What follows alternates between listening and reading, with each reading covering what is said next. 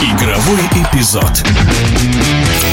Один из самых опытных российских баскетболистов Антон Панкрашов после сезона в Иране вернулся в Россию и будет теперь выступать за Нижний Новгород. Благодаря агенту, с которым уже сотрудничал, Панкрашов успел за долгую свою карьеру поиграть во всех ведущих российских клубах. Вот что он говорит о том, как трудоустроился в нижегородскую команду.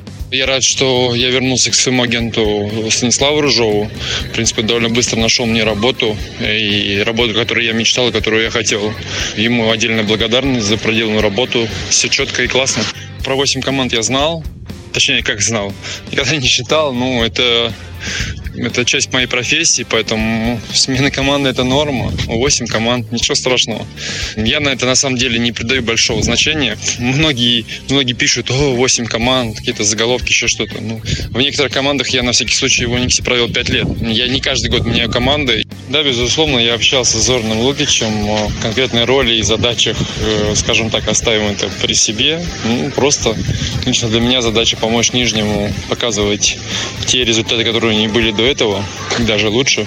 В этом году не будет Еврокубков, а, поэтому сосредоточимся на Лиге ВТБ и постараемся дойти как можно дальше.